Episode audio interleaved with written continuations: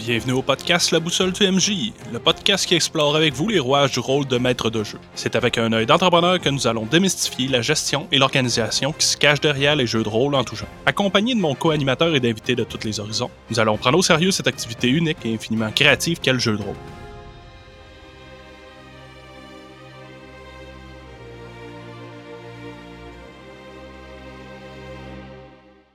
Bonjour les rôlistes, cette semaine, un petit sujet léger. Dans le fond, moi et on voulait parler de comment bien communiquer notre information à nos joueurs. Mais avant, j'aimerais prendre quelques secondes pour remercier tous ceux qui laissent un commentaire écrit sur iTunes, qui partagent, qui s'abonnent sur Spotify. Merci beaucoup. Si c'est pas déjà fait, prenez quelques moments pour aller euh, vous abonner sur Spotify. Ça nous aide beaucoup sur iTunes. Laissez un commentaire, laissez une note 5 euh, étoiles. C'est pour nous, là, sincèrement, c'est l'équivalent d'un type ça vient nous aider beaucoup. Sans plus de transition, je vous présente l'épisode 9. Salut Jimmy. Hey, salut Mick. Cette semaine, on parle de transmettre de l'information à ses joueurs. Oui. Pourquoi ce sujet-là? En fait, c'est que, comme beaucoup de choses que j'aime parler, il y a des choses qu'on sous-estime, puis il y a des choses qu'on pense pas on les réfléchit pas, on les verbalise pas, ça fait en sorte que on se rend pas compte qu'on passe à côté d'une opportunité d'améliorer notre travail de maître de jeu puis le plaisir de nos joueurs. Augmenter l'expérience pour les joueurs. C'est ça. Puis là, ce qui est plaisant, c'est que c'est un double sujet au sens où il y a des trucs qui vont fonctionner uniquement en GN, il y a des trucs qui vont fonctionner uniquement dans les jeux de rôle sur table, puis il y a des trucs qu'on va donner aujourd'hui qui font pour les deux. Vraiment, là, il va en avoir pour tous les coups. Ouais, puis c'est de l'inspiration, fait que tu peux t'inspirer quand même de ce qu'on peut utiliser en grandeur nature, et tu peux aussi t'inspirer de ce qu'on utilise en Donjon Dragon. Ouais, en jeu de rôle sur table. Puis l'idée aussi, c'est que c'est pas tous les trucs qui existent, il y en existe d'autres. Ça peut vous donner des idées, puis vous emmener sur des pistes intéressantes. Mais je pense que juste de se rendre compte que transmettre de l'information à ses joueurs, c'est quelque chose qui mérite notre attention en tant que maître de jeu. Ben déjà juste de s'ouvrir les yeux à ça, on va changer notre manière d'être maître de jeu, puis on va se rendre compte que, hey, faut que je fasse attention. Il y a des trucs que je pourrais faire mieux. Alors, euh, premièrement, pourquoi se soucier du passage de l'information ou pourquoi passer de l'information à ses joueurs? Évidemment, faire avancer l'histoire. Transmettre l'information pour la ligne directrice, c'est ça que tu veux dire? Oui, ben, si, exemple, tu veux raconter l'histoire d'un village perdu où les villageois commencent à disparaître puis que le duc de la région s'en inquiète, ben, si tes joueurs se font pas dire Hey, euh, il y a des villageois qui disparaissent dans le village voisin, faudrait bien que quelqu'un aille voir, ben, ils iront pas.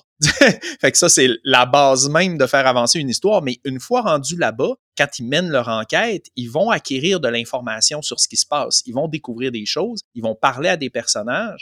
À chaque moment où ils vont être coincés, où ils sauront pas quoi faire, ça va être le moment où le maître de jeu va injecter de nouvelles informations pour relancer la machine, pour pousser dans le dos des joueurs dans une nouvelle direction c'est l'importance de base. Moi, j'ai une petite mémoire, fait que je me demande, toi, là, tu favorises-tu ça, les gens qui prennent des notes? J'ai déjà eu un maître de jeu qui récompensait les gens qui prenaient des notes, admettons. Ça aidait, là. Ça, écoute, je vais tout de suite faire un bond sur un point que j'avais mis plus loin, mais des fois, j'ai vu des maîtres de jeu être très sévères sur l'information que les joueurs avaient. Si un joueur se trompait en disant le nom d'un PNJ, ben là, le PNJ est insulté. Je m'appelle pas Robert, je m'appelle Rodrigue, ainsi de suite. Si les joueurs avaient oublié un élément de l'histoire, ah, tant pis. on parle même que quand j'étais jeune, dans nos débuts, il y avait des maîtres de jeu que si t'écrivais pas sur ta fiche que tu avais acheté des vêtements, ben, t'étais tout nu. sais, fait que il y a moyen comme d'être vraiment extrême avec ça. Mais moi, ce que je dis aux gens, c'est le personnage vit au quotidien dans cet univers-là, mais le joueur qui est derrière la fiche de personnage, non. Tu joues une fois par semaine. Les grandeurs nature, c'est encore pire. Des fois, c'est une fois par année, trois fois par année. Fait que tu peux pas compter sur le fait que le joueur va absorber puis connaître tout ce que son personnage est censé connaître. Ne soyez pas trop dur avec vos joueurs qui oublient des choses. Oui, les encourager à écrire, mais ne les punissez pas s'ils ne prennent pas de notes, par contre. Tu sais, je peux dire, si à la limite, il y a quelqu'un qui a pris des notes, vous voulez le récompenser, vous donner des points d'XP pour ceux qui ont pris des notes, peut-être, mais il faut que ce soit ouvert à tous. Ceux qui prennent pas de notes, vous ne les enlevez pas de l'XP. Ben, tu fais un renforcement positif au lieu de faire un renforcement négatif. À la place d'enlever des XP, ben, t'en donnes si jamais la personne prend des notes ou euh, des choses comme ça. C'est ça. Puis encore, c'est ce que j'aime beaucoup avec Donjon 5e édition, c'est l'inspiration. L'inspiration, c'est pas de l'XP, c'est vraiment parce que moi, je suis un adepte de faire monter de level tout le monde d'un coup en même temps. J'aime pas quand il y a une différence, puis que là, whoop, t'as un joueur qui a monté un niveau avant tout le monde, puis là, il s'affiche de personnage à calculer ses affaires pendant que les autres veulent que l'histoire avance ou des choses comme ça. Moi, je suis un adepte de donner le même XP à tout le monde. Fait que l'inspiration Donjon 5e édition, ben, tu l'as, tu la dépenses, ça te donne deux jets de dés euh, au lieu d'un, tu prends le meilleur score. C'est simple, c'est efficace, puis tu peux la donner pour autre chose que juste t'as pris des notes au début de la game. Fait que, tu sais, le joueur qui prend pas de notes pourrait gagner l'inspiration parce qu'il a fait un beau roleplay plus tard dans l'histoire. Ouais, c'est pas un événement vraiment supérieur par rapport aux autres, là, hein, qu'un dé de plus. Tu sais, c'est pas comme un jeu pay to win que tu vas t'acheter le nouveau skin. Ah non, c'est un petit kick, là.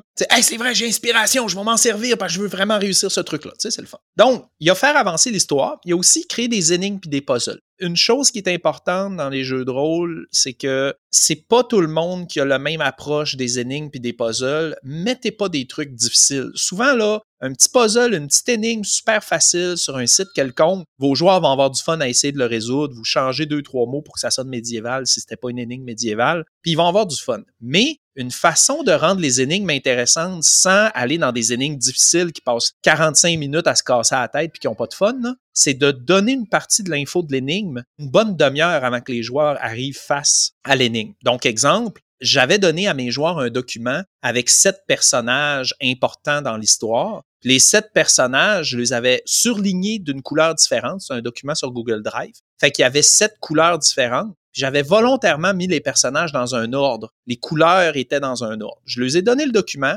Quatre games plus tard, sont devant un puzzle avec sept pierres, puis il faut qu'ils les mettent dans le bon ordre. Puis là, il allume. Un mané, il y en a un qui allume, mais ces couleurs-là, je les ai déjà vues. C'est les couleurs des sept personnages mythiques importants. Puis là, ils se rendent compte que chacun des éléments surnaturels du monde est lié à une couleur. Donc, le rêve, c'est mauve, la mémoire, c'est bleu. Puis là, ils viennent comme de tout ouvrir un pan de perception de l'univers dans lequel ils jouent en résolvant une petite énigme bien simple qui était juste de mettre les sept couleurs dans le bon ordre. C'est les sept couleurs de l'arc-en-ciel, puis c'était dans l'ordre des couleurs de l'arc-en-ciel. Fait que, on en a vu plein des arcs-en-ciel, puis il y en a plein qui manquent des couleurs. Fait que ça, c'est un exemple. Donc, énigme puzzle, c'est une bonne raison de donner de l'information à ces joueurs. Ouais, puis tu sais, c'est pas tout le monde qui a le même trip non plus. Il y en a certains que pour eux autres, ça va être super allumant, un puzzle, mais il y en a d'autres que pour eux, ils vont lâcher, ils vont mettre cinq minutes d'effort, puis après ça, ils vont dire je tanné. Oui, puis souvent, là, ce que vous pouvez faire, c'est que justement, si vous avez donné l'information pour aider à avancer le puzzle avant le puzzle, ça fait pas de cheap, genre, OK, ça va être trop long, vous êtes poche, je vais vous donner un indice. C'est plus un fais-moi un jet de mémoire, voir. La personne fait son test, puis là, je l'ai réussi. Ah, ben, tu te souviens-tu qu'au début de la game, je vous ai donné telle info? Hein, fait que là, t'as pas l'air cheap de donner un indice parce qu'ils sont poches. Tu fais juste les aider à se souvenir qu'il y avait déjà l'indice dans les depuis le début. Ensuite, là, je vais utiliser des termes de cinéma. Il existe ce qu'on appelle le foreshadowing.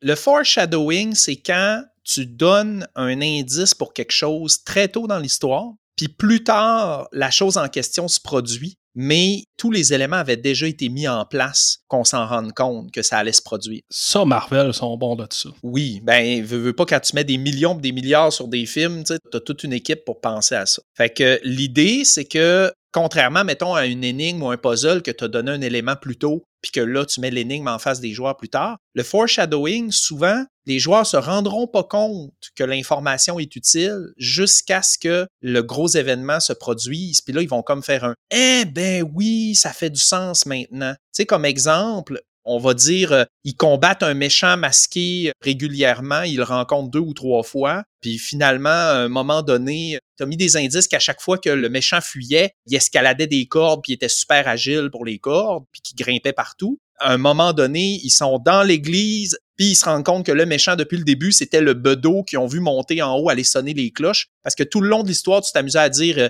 Et pendant que vous avancez dans la ville, les cloches se mettent à résonner, il est midi, le bedeau se balance sur sa corde en train de tirer les cloches à la bossu de Notre-Dame. Fait que là, tu sais, t'as comme mis ce personnage-là en background juste pour mettre du fluff de l'histoire. Puis là, au final, oh mon Dieu, le gros monstre méchant encapuchonné qui parcourait la ville, c'était le bedeau difforme depuis le début. Fait que ça, c'est le foreshadowing. Ça peut être intéressant de donner des infos aux joueurs dans l'optique de lui faire un espèce de moment wow plus tard dans l'histoire. Et il y a aussi les payoffs qui ressemblent un peu au foreshadowing. Le payoff, c'est quand tu donnes de l'information à tes joueurs, tu mets des éléments en place, mais qu'un moment donné, c'est utile. Donc, exemple, si tu fais traverser un pont de corde usé dans le fin fond de la jungle à tes personnages, à tes joueurs, puis tu dis le pont est fragile, il craque de partout, il semble sur le point de se rompre, mais vous traversez sans problème. Là, tu les fais avancer dans la jungle jusqu'au temple, ils sont rendus à la salle du trésor, puis là, ils prennent le trésor et là, euh, une volée de chauves-souris géantes vous attaque et ils sont trop nombreuses pour être combattus. Vous devez fuir le plus rapidement possible de cet endroit maudit. Puis là, quand ils reviennent en courant, puis qu'ils repassent sur le pont que tu as déjà décrit comme fragile, c'est là qu'il y a une scène où le pont lâche, puis que là, sont suspendus dans le vide,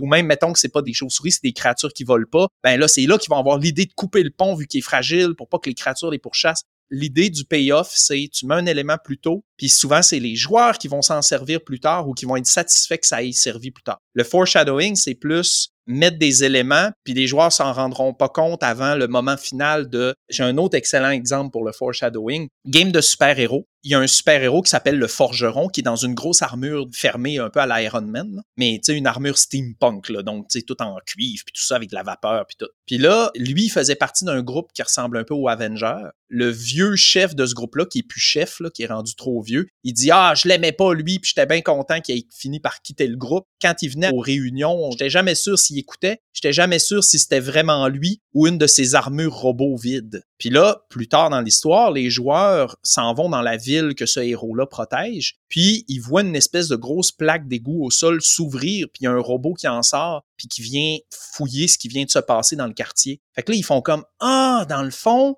le forgeron dans son armure, il y a plein d'armures, un peu comme dans Iron Man, puis il peut envoyer des armures comme autonomes. Puis c'est pour ça que le vieux, il disait, euh, on n'était jamais sûr s'il était dans son armure ou si c'était juste une armure vide. Et là, le grand reveal, le punch, c'est que les joueurs, à un moment donné, le forgeron s'est fait kidnapper, le gros méchant allait le détruire, puis sont venus pour le sauver, puis ils ont trouvé son armure ouverte vide. Mais ils se sont rendus compte qu'à l'intérieur de l'armure, il n'y avait pas assez de place pour un être humain. Et c'est là qu'ils ont découvert que le forgeron était en fait un espèce de petit extraterrestre. Fait que la raison pour laquelle il sortait jamais de son armure puis que ça enrageait son ancien chef, c'est qu'il voulait pas que les gens sachent que c'est un extraterrestre. Fait que là, c'est comme Oh mon Dieu, mais tous les éléments étaient là depuis le début, mais on n'aurait jamais pu allumer. Fait que ça, c'est du foreshadowing. Fait que ça, c'est des raisons de donner de l'info à ses joueurs pour améliorer son histoire. ça donne des petits kicks. Foreshadowing, c'est vraiment plus, on pourrait dire, cinématique là, au niveau de l'information que tu viens de donner par rapport à un payoff que les joueurs vont l'utiliser. C'est ça, les joueurs ou le méchant. Fait que c'est deux techniques qui est utilisées souvent en scénario de cinéma. Donc, vous, en tant que maître de jeu, si vous avez déjà planifié votre histoire à l'avance, c'est facile d'émettre plus tôt ces éléments-là. J'ai déjà un joueur, moi, qui a mis du foreshadowing. Il voulait que son personnage soit homosexuel, puis il voulait que les joueurs le découvrent plus tard pendant plusieurs séances, on a mis des petits indices comme de quoi qu'il dormait dans la même chambre qu'un autre personnage non joueur.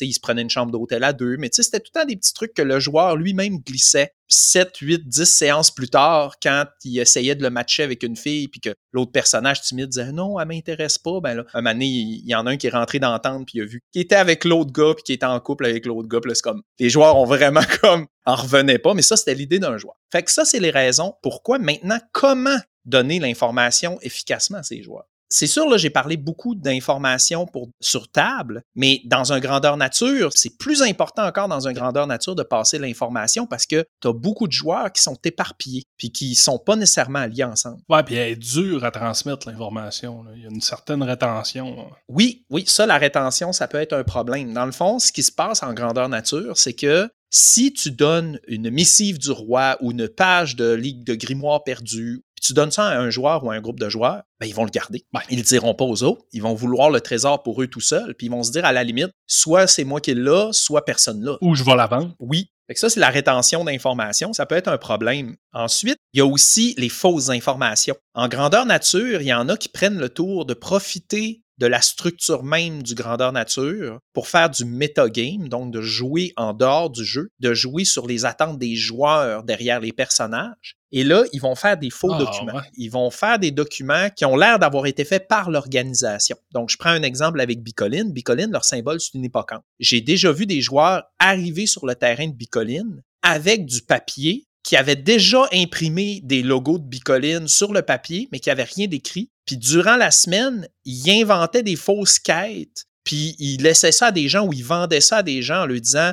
Ah, c'est une quête officielle, il y a l'hippocampe de Bicoline dessus. Mais c'est pas légal faire ça. Ben, elle a la ligne. Techniquement, c'est pas légal. Ben, ça dépend de l'organisation. Mais c'est à vous en tant que organisateur d'événements de soit statuer que c'est illégal, parce qu'à Bicoline, il y a des gens qui ont fait des fausses cartes qui sont des ressources du jeu. Ça, c'était clairement inacceptable, puis ils ont été bannis de Bicoline et tout ça. Mais vous pourriez dire au contraire, vous trouvez que c'est hot si quelqu'un veut se la jouer faussaire puis le laisser faire. Mais vous pouvez aussi, vous, faire des documents qui sont clairement de votre organisation. vous organisez pour que, si vous écrivez dans le bas, ce document est un document officiel produit par l'organisation, ben là, le gars qui a printé ça sur une feuille pour l'amener dans le GN, il est croche. Tandis que les gens que je te parlais à Bicoline, c'était pas tout à fait le logo officiel de Bico, c'était juste une hippocampe trouvée sur Internet. Fait que, ils jouaient un peu sa ligne de, ben, si toi t'as vu une hippocampe et t'as pensé que c'est officiel, c'est ton problème. Mais, tu sais, j'ai jamais dit que c'était officiel. Tandis que si vous écrivez en tant qu'organisateur, vous écrivez dans le bas de vos documents officiels, ceci est un document officiel de l'organisation, ben là, vous pouvez même l'écrire, la règle. Il n'y a rien qui vous empêche de dire ceci est un document officiel, il est interdit de produire de faux documents euh, de l'organisation. Parce qu'au final, si tes joueurs ont couru après une fausse quête pendant toute la semaine ou toute la fin de semaine, puis ils se rendent compte qu'ils se sont fait fourrer, ben là, ils vont être vraiment fâchés puis ils n'auront pas eu de fun. Parce que la priorité, c'est le plaisir de ces joueurs. Effectivement. Ça doit être très fâchant. Là. Je me mets à leur place. Ça m'est jamais arrivé. Des fausses ressources, c'est déjà arrivé, par contre. Sais, c'était des babioles, admettons, là. Puis la personne supposait que c'était magique, mais je vais porter ça à l'administration.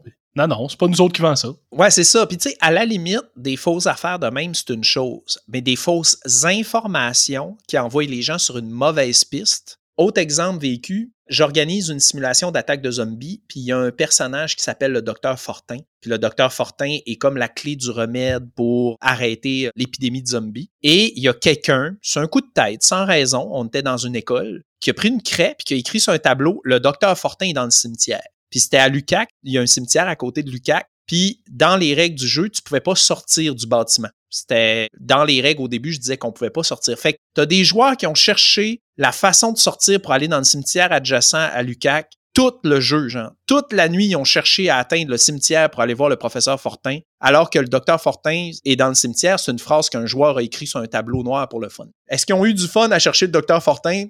J'ai pas retenu si ça les a fâchés ou s'ils ont eu du fun, mais il reste que c'est facile d'envoyer des fausses pistes. Ben, je pense qu'on pourrait faire un podcast euh, entier sur euh, la contrefaçon puis les magouilleries, je pense. Hein. En bref, si vous faites des documents papier, mon premier conseil, c'est d'écrire une petite ligne dans le bas. même si vous faites un beau document puis que vous voulez qu'il ait l'air vrai, juste mettre une petite ligne dans le bas qui dit que c'est un document officiel, ça vous sauve du trou. Deux, donnez-les pas juste à un seul groupe. Donnez-les à plusieurs groupes. Mieux, mélangez les infos morcelez vos informations, mais pour être sûr que l'information circule, exemple, donnez à un groupe ou à un joueur l'information que à midi samedi, il y a un endroit où un phénomène magique va se produire quelque part et donnez-lui aussi l'information qu'il y a un groupe de brigands qui vont essayer de dérober euh, les joyaux du duc. Mais ensuite, à un autre groupe, vous donnez l'information que il y a une clairière où un phénomène magique va se produire, mais on ne sait pas quand. Et les bijoux du duc ont une propriété magique unique. Fait en donnant des infos, là, ils savent. Un groupe va savoir qu'à midi, faut qu'il trouve l'endroit où qui va être magique. Puis l'autre groupe va savoir que cet endroit-là va être magique, mais ils vont chercher quand est-ce que va avoir lieu le phénomène magique, et ainsi de suite. Fait que vous morcelez l'info, mais vous donnez l'info à plusieurs groupes. Puis ces groupes-là vont vouloir la deuxième portion, puis en voulant la deuxième portion, ils n'auront pas le choix de révéler qu'ils ont des infos. si tous les groupes reçoivent des enveloppes comme ça, tous les groupes savent que les autres groupes ont des infos. Fait que là, ça force l'interaction, la coopération, la négociation. Ça évite le fait de Ah, j'ai trouvé un papier qui me dit qu'il va y avoir un phénomène magique le samedi à midi dans la clairière à gauche. Je le garde dans mes poches, puis je vais y aller tout seul avec mon groupe. Mais ça peut arriver quand même. Si tu transmets juste cette information-là à un groupe, puis l'autre information juste en un groupe, ça peut arriver que l'information ne se mélange pas. Ça peut arriver. Fait que ce qu'on peut faire, si votre GN est assez gros, vous donnez l'info de il va y avoir un phénomène magique dans la clairière, mais on ne sait pas quand, à deux groupes. Puis vous donnez l'info de à midi, il va se passer un phénomène magique, mais on ne sait pas où, à deux groupes. Fait qu'au final, au moins un des deux va essayer de trouver l'autre morceau d'information qui manque, puis poser des questions à gauche, à droite. Ah, c'est des belles façons d'enrichir son GN. Puis si vous faites des accessoires papier qui se brisent, des parchemins magiques que l'on déchire pour activer ou des choses comme ça, j'en profite là, pour faire ma petite seconde écologie. Là. Mettez un PNJ qui rachète les morceaux de parchemin à une modique somme, genre parce qu'il reste des traces magiques, puis c'est pour ses études ou whatever, juste pour pas que vos joueurs les garochent à terre puis les laissent traîner dans la forêt. Même chose avec vos documents officiels, vous pouvez dire que Ah, une bonne l'archiviste collectionne tous les documents officiels, donc si vous en avez plus de besoin, vous avez pris l'information, ramenez-les à l'archiviste, puis il va vous donner une petite pièce d'or, une petite pièce de cuivre, là, peu importe la monnaie de votre gène. L'affichage, mettez des affiches partout. Vous voulez qu'une info soit pas limitée à un groupe? Ah, c'est des bonnes idées. coller des affiches, des avis de recherche, des annonces officielles du roi. euh, Juste avoir un babillard disponible à tous, des fois, là, c'est vraiment un plus. Parce que souvent, il y a des joueurs, des fois, qui ont des quêtes à faire, mais ça leur intéresse pas trop, puis ils ont des ressources. Il y a mieux payer quelqu'un pour aller le faire à sa place, ça peut arriver. Oui, oui, puis là, vous attachez une brocheuse avec une corde sur le bord du babillard, puis vous les laissez taquer ce qu'ils veulent, puis euh, laissez-les s'amuser. Il y a des joueurs qui vont saisir l'opportunité en sachant que vous avez un babillard dans le GN. L'événement d'après, trois mois plus tard ou l'année d'après, ils vont arriver avec des chansons poétiques de leurs exploits de l'an passé, ils vont taquer ça. Ça va nourrir votre histoire, puis ça va faire vivre. Mais encore là, ça peut être important d'écrire quand c'est des quêtes officielles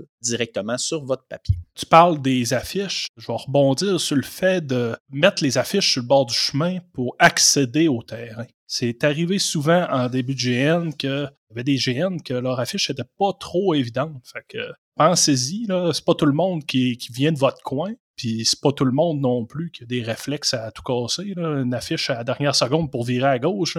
Mais en don deux, une d'avance, puis une directement où ce qu'il faut qu'il vive. Je pense que ça fait pas de tort. Surtout s'il y a un endroit où c'est qu'il faut qu'ils créent le personnage, payent leur entrée, vous pouvez mettre de l'info là. Des règles, mettez les règles du GN à l'affiche en tout temps. Combien de fois j'ai vu des gens fouiller dans leur poche, déplier des feuilles 8,5 11 pliées en 6 pour essayer de relire une règle parce qu'ils n'étaient pas sûrs de quelque chose. Ayez un document officiel quelque part accessible, puis si vos règles tiennent sur des feuilles ou du moins un résumé des règles, mettez ça sur votre babillard. À toutes les GN que moi j'ai été personnellement, un petit truc, j'ai toujours traîné sur moi un livre, un genre de grimoire, puis j'imprimais en plus petit tous les règlements du GN, puis j'y mettais au travers des feuilles. Fait que j'avais tout le temps sous la main à peu près toute l'information qu'il me fallait par rapport au GN. Tu sais, des fois, juste, on a parlé euh, d'un dernier podcast, les coups appelés, là, étourdissement ou quelque chose comme ça, ben tu sais, des fois, là, ça fait du bien de s'en souvenir ou juste se relire pour s'en rappeler. les guildes, les factions, les personnages importants. Vous voulez pas, mettons, que vos joueurs traitent le duc, qui est un PNJ super important, comme un moins que rien. Mettez une photo de lui, en gros, le duc un tel vous souhaite la bienvenue sur son duché, respectez-le et les forces de loi. Puis vous mettez ça dans votre GN, placardé sous l'auberge un peu partout, puis ça va aider les gens à reconnaître que tel PNJ est important dans l'histoire, ça va aider à reconnaître que telle faction existe. Plus vous donnez d'infos à vos joueurs, moins ils ont besoin d'en écrire ou d'en garder par eux-mêmes, plus il y a de chances qu'ils s'en servent puis qu'ils aient du plaisir au final. Et ça s'applique aussi pour les jeux de rôle sur table. On peut faire un foreshadowing avec ça ou un, un payoff avec euh, une affiche comme ça. Il y a tout le temps de quoi de cool à faire avec. Tu dis euh, tous les soirs à l'auberge, vous pouvez trouver tel marchand, puis là, ben, Chris, c'est un vampire. On le voyait que le soir, allume. Ah, c'est vrai, c'est vrai. Et ça peut fonctionner aussi dans vos games sur table. Donnez des documents officiels à vos joueurs de certains éléments de l'histoire, les noms des dieux importants, les noms des places qui sont supposés connaître. Comme on le disait au début, le personnage vivent dans ce monde-là, ils sont nés là, ils ont toujours vécu là, mais pas nécessairement vos joueurs. Ils se souviendront peut-être pas du nom du dieu, de la foudre ou peu importe de votre univers. Donnez-le un document, puis s'il le consulte pas, ben tant pis, puis s'il le consulte, tant mieux. Puis comme on disait dans un autre podcast aussi, au niveau des noms, toujours faire attention, des noms avec quelque chose qui est facile à se souvenir. là. Pas un nom trop trop compliqué d'un nouveau PNJ marchand. Après ça, quand tu le cherches, euh, on m'en souvient plus de son nom. Là. Il y avait une cape brune, là, puis un épée. Ouais, euh, Japarkul, Temptef, là, ouais, Ouais. un chapeau puis une barbe, ça, t'en as des tonnes. Si vous voulez des noms compliqués, ben c'est encore plus important de faire circuler vos informations par écrit pour que les noms, les orthographes, que le monde les voit. Maintenant, euh, on va glisser vers les PNJ, les personnages non joueurs, NPC en anglais. Ça, évidemment, sur table, c'est comme votre pain puis votre beurre pour passer de l'information à vos joueurs. Parce que oui, on peut décrire, vous voyez que le temple un tel est en décrépitude, OK, tu as passé l'information que le temple n'est pas utilisé, mais avoir un PNJ qui dit Ah oui, ce temple ancien, personne n'y a mis les pieds depuis tant d'années, le PNJ a passé l'info. Pour ce qui est des jeux sur table, est-ce que je fais une voix à mon PNJ ou j'en fais pas? Moi, ce que je vous dis, faites attention, si vous faites des voix pour toutes vos PNJ, si vous avez du fun à le faire, faites-le, mais si vous le faites, gardez en tête que ça dilue l'information. Si vous voulez qu'une information soit simple, soit claire, puis que les joueurs s'en servent tout de suite, commencez pas à faire que votre PNJ a une voix étrange et mon cher monsieur, je vais vous dire comment. La moitié de ces mots, puis les joueurs sont pas sûrs d'avoir bien compris. Si ça fait pas partie du charme que vous voulez donner au PNJ, si ça fait pas partie de quelque chose, moi souvent, tu sais, là, des fois, le cauchemar de dire, fait que là, vous entrez dans une taverne, puis là, tu as un des joueurs qui dit, euh, je vais voir l'aubergiste, il ressemble à quoi? Ben là, c'est un sympathique monsieur à la longue barbe, mais sans cheveux. Euh, OK, euh, comment tu t'appelles, aubergiste? Oh, j'avais pas pensé à un nom.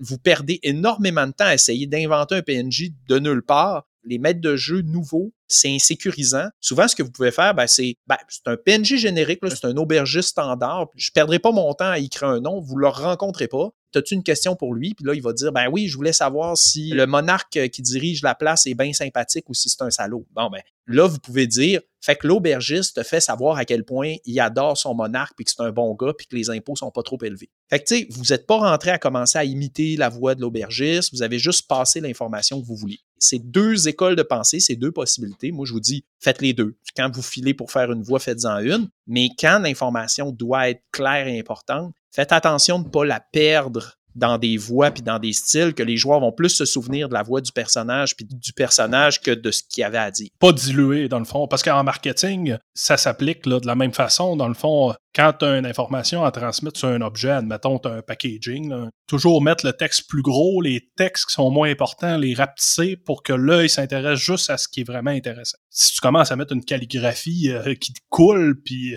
t'essaies d'écrire que c'est la meilleure toupie Beyblade au monde, puis là, c'est tout écrit coulant, ben, c'est plus embêtant. Puis je reviens, on parlait de donner des documents papier à ses joueurs pour les informer du monde. Si vous leur donnez 25 pages de description ultra dense du début de votre roman, de l'univers que vous avez créé, ils passeront pas au travers. Donnez des points par point.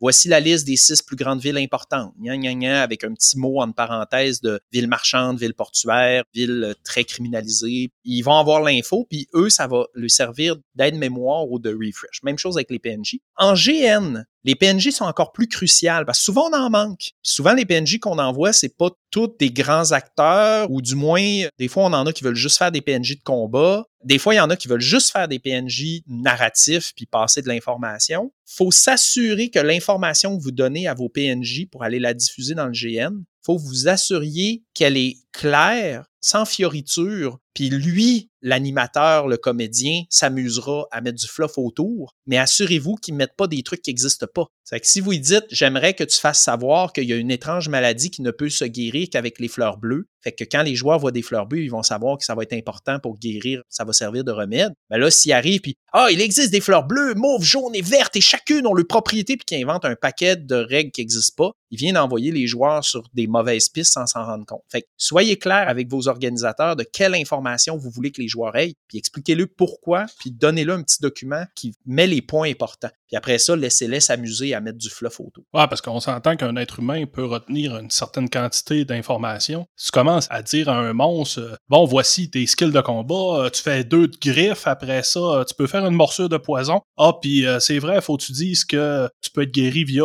la fleur bleue qui se trouve sur le terrain. Après ça, tu continues via d'autres informations. Ça se peut bien qu'il l'oublie puis qu'il la transmet pas.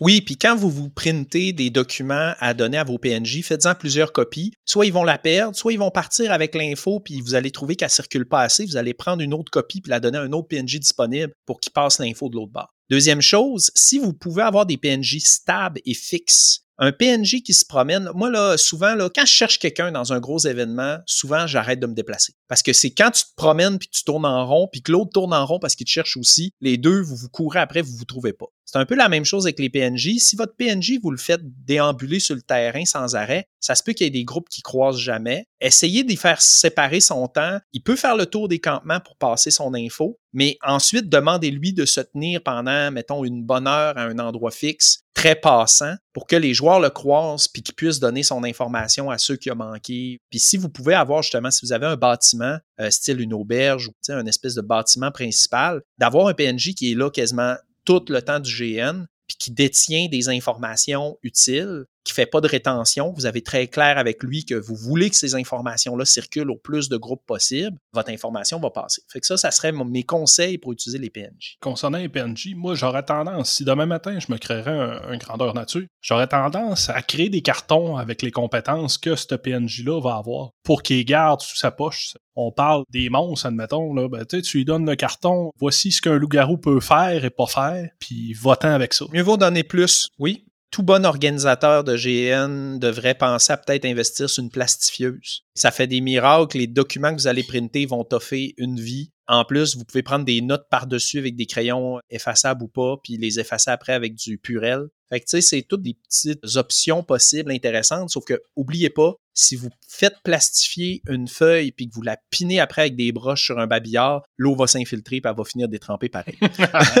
Fait que ça, ça serait pour passer de l'information grâce au PNJ, en GN ou sur table. Euh, je voulais rebondir. Moi, tantôt, tu parlais sur table de faire des voix, mais des fois, de l'information, tu peux la transmettre via la musique d'ambiance. Moi, j'ai déjà eu un maître de jeu qui avait tendance à mettre de la musique en arrière-fond quand il jouait. Des fois, ça pouvait être juste une petite musique de pluie fait que là, on savait qu'il mouillait, ça pouvait nous aider un peu pour cet événement-là, des choses comme ça. Ça peut être des bonnes pratiques pour transmettre de l'information aussi. Oui, une trame sonore d'ambiance, ça peut être vraiment intéressant. Fait que, toute l'information qui peut être utile à vos joueurs, de la transmettre, c'est bon. Et là, quand on transmet de l'information, il existe des pièges dans lesquels il faut faire attention. On a parlé des fausses quêtes des fausses informations, des gens qui déraillent votre information de GN. Des fois, ça fait partie du GN qu'une information soit faussée par certains joueurs. Ils vont vouloir faire de la désinformation parce que le personnage vont vouloir faire de la désinformation. Faut pas non plus que les éléments que vous donnez soient indéniables. Donnez l'info que vous trouvez utile pour que l'histoire avance sous forme de document au début du GN, c'est bien. Mais gardez-vous des portions que les joueurs vont découvrir, mais qui sont pas comment je pourrais dire ça? Je vais essayer d'être clair. Si vous voulez que votre GN avance, il y a certaines informations que tout le monde sur le terrain ou que la grosse majorité doivent recevoir. Celle-là, la mettre dans des documents papier écrits dans le bas, ceci est un document officiel de l'organisation, c'est bien. Mais si en milieu de GN, le point faible du gros méchant est révélé par les gens qui ont réussi une certaine quête, ben, si vous ne leur donnez pas l'information sur une feuille marquée information officielle, si vous le donnez oralement, ben là, ils peuvent mentir parce que mettons qu'ils veulent pas que cette information-là, parce que les autres, ils travaillent pour le gros méchant de GN, ils veulent pas que son point faible soit révélé, puis les autres joueurs leur ont fait confiance parce qu'ils ont réussi à gagner leur confiance. Allez pas scraper ça en mettant l'info officielle sur un babillard parce qu'elle a été découverte. Laissez quand même une place à vos joueurs à pouvoir manipuler l'information. Là où le personnage aurait pu fausser la donne, laissez-les fausser la donne. Mais pas au début, début, début, quand vous voulez que l'histoire décolle. Fait qu'il y a cette espèce d'équilibre-là à faire attention. Il y a aussi le fait que si vous donnez, je l'ai vu souvent, exemple, dans un GN qui donne à des chefs de guilde une information dans un document papier en début de GN, des fois, ça fait partie de la négociation de dire, je vais te croire seulement si tu me montres le document officiel de l'organisation en montrant le document qui s'est écrit dans le bas de document officiel, en le laissant lire à l'autre guilde, ils viennent de prouver qu'effectivement ça a été donné par l'organisation. Ça fait comme garantir, puis en même temps, ça peut être expliqué de manière roleplay, parce que ça peut être exemple, oui, j'ai les preuves, voici le document officiel avec le sceau du roi. Ben là, le sceau du roi, c'est écrit dans le bas que ce document est officiel. Donc, les infos que vous voulez pas que personne parte sur une mauvaise info en début de GN, mettez-la en document officiel, puis laissez quand même la possibilité à certains joueurs de s'amuser à tordre l'information. C'est une belle manière de faire du commerce, l'information, sur un terrain de grandeur nature. Sur table, plus. Sur table, c'est, je dirais, faites attention, faites en sorte que vos PNJ savent pas tout. Les maîtres de jeu, souvent, ont tendance, comme vous jouez tous les PNJ, tous les PNJ savent tout. Faites exprès qu'il y ait des PNJ mal informés. Ils peuvent donner des mauvaises informations aux joueurs, mais ils peuvent la dire en n'étant pas sûrs. Ah, je suis pas sûr, mais ça se pourrait que telle affaire. OK, OK. En semant le doute, en montrant que le PNJ lui-même est pas sûr, les joueurs sauteront pas nécessairement à pieds joints dans l'information. Faites aussi que les joueurs peuvent apprendre des choses. Il y a rien de mieux qu'un PNJ qui arrive au groupe de joueurs puis qui disent Il paraît que vous avez rencontré le terrible roi sorcier. À quoi ressemble-t-il? Où est son repère? En allant quérir l'information à vos joueurs, là, ça leur offre l'opportunité de la vendre, de la monnayer. Puis il y a une chose qui est spéciale avec l'information, c'est que quand tout le monde l'a, elle n'a plus de valeur parce que tout le monde l'a. C'est pour ça qu'il y a tant de groupes dans des GN qui font de la rétention d'informations. Ils veulent être les seuls à l'avoir, puis ils veulent la vendre au compte-goutte parce qu'à partir du moment où ils l'ont vendu slash donné à tout le monde, elle vaut plus rien. C'est une mince corde sur laquelle il faut faire un jeu d'équilibriste. Les infos que vous avez besoin pour que le GN avance, donnez-les clairement les informations plus tard dans le GN que les gens ont mérité d'acquérir, laissez-le puis laissez-les les gérer. Soyez pas gênés aussi d'aller voir des chefs de guilde, des gens impliqués dans votre GN, puis de leur donner des infos à faire circuler sur le terrain. Souvent des infos qui ne leur servent à rien, ils vont pouvoir aller la vendre à d'autres personnes. Ça peut être intéressant comme dynamique aussi. Des fois, il y a des personnes, c'est pas des chefs de guilde, mais des fois, ils ont des titres particuliers. Admettons, un régent d'une région, euh, c'est un joueur, ben, tu sais, il peut avoir de l'information de plus en début de game par rapport à d'autres joueurs qui sont juste des aventuriers dans la région. Tu sais, des fois, ça peut créer un peu de roleplay euh, intéressant. Ça s'explique aussi à des joueurs. Vous pouvez dire, mettons, là, il y a un joueur qui arrive avec un beau petit puis il veut vendre des babioles, puis c'est la jouer marchand. Puis vous lui dites, écoute, je trouve ton roleplay tripant. Si je te donne des infos, est-ce qu'on peut s'entendre que tu vas les vendre, mettons, pour trois pièces, pas plus, puis que tu vas t'organiser pour que tout le monde sur le terrain l'aille? sais, garde-le pas juste pour toi pour la vendre à un seul groupe pour trois pièces d'or. Si vous le sentez que le joueur est fair, ben, donnez-y. Lui, il va avoir le plaisir d'avoir des infos à faire circuler. Vous, ça va vous sauver un PNJ, vous allez pouvoir le mettre sur une autre tâche. Parce que souvent, c'est ça qu'on manque de main-d'œuvre euh, quand on organise un GN. Spotter les joueurs qui pourraient être intéressés. Moi, j'ai déjà été d'un GN, puis il y avait une belle petite auberge, puis personne s'en occupait. J'ai dit, ben, je peux-tu le faire, l'aubergiste? Fait que je me suis mis à passer le balai, puis à jaser, puis à prendre les infos des gens, puis à leur distribuer. J'ai eu du fun toute ma fin de semaine. Ah, moi, j'aurais aimé ça. Moi, j'aurais aimé ça. Ça a toujours été mon trip. J'aurais toujours voulu être un marchand ou un aubergiste, mais malheureusement, j'ai jamais eu l'occasion. En résumé, dans le podcast, j'ai beaucoup répété certaines infos parce que c'est un des conseils que je vous donne, répétez les informations. Les informations, vous savez que dans votre game sur table, les joueurs vont avoir besoin de ces infos-là, mais vous l'avez vu il y a deux games. Commencez votre game en disant, alors si vous vous souvenez, euh, dans les deux dernières séances, vous vous êtes rendu dans le village perdu où les villageois disparaissaient. Vous avez rencontré une vieille dame à l'entrée du village qui avait des pustules sur le visage comme si elle était malade, elle toussait beaucoup. Vous vous souvenez aussi d'avoir vu un jeune gamin fuir avec une miche de pain dans les mains, euh, aller se cacher à votre arrivée. Parce que toi, ces infos-là, quand tu les as données il y a deux semaines, parce que tu joues aux semaines, il est important pour trouver pourquoi les villageois disparaissent et sont empoisonnés, mettons. Mais là, les joueurs, ça fait deux semaines qu'ils n'ont pas eu cette info-là. Fait que répétez-la dans votre introduction de début, subtilement là, à travers vos affaires, puis là, ça va lui rafraîchir la mémoire. S'il y a des joueurs qui ont pris des notes, souvent, il y a des maîtres de jeu qui en profitent pour inviter un joueur à lire ses notes en début de game en échange de gagner l'inspiration pour la game ou des choses comme ça. Faites des résumés, faites des synthèses, répétez votre information à plusieurs reprises, parce qu'au final, le but d'un jeu de rôle, que ce soit un GN ou un jeu de rôle sur table, c'est de créer des interactions. L'information, c'est un prétexte à l'interaction. Donc, jouer sur la rareté de l'information puis étouffer l'information, c'est étouffer l'interaction et donc étouffer le jeu. Moi, c'est mes recommandations. De mon côté, j'aurais tendance à dire faites attention à l'information que vous donnez, qu'elle soit pas trop complexe. Tu sais, des fois, c'est mieux il y a certaines personnes parfois qui sont pas au même niveau que certains. Des fois, euh, tu vas tomber dans la mythologie grecque. Hein. C'est pas tout le monde qui connaît la mythologie grecque. Des informations pour vous qui semblent banales ou communes, ben, des fois pour certaines autres personnes, c'est pas le cas. Euh, rester dans ce qui est simple, c'est souvent euh, moins compliqué, puis le monde souvent vont encore plus s'amuser. Puis j'aime aussi, je sais pas, mais que tu as déjà vu les espèces de parcours ultra physiques de ninja. Là? Il y a des compétitions de ça à la télé. Là. Ouais, oui.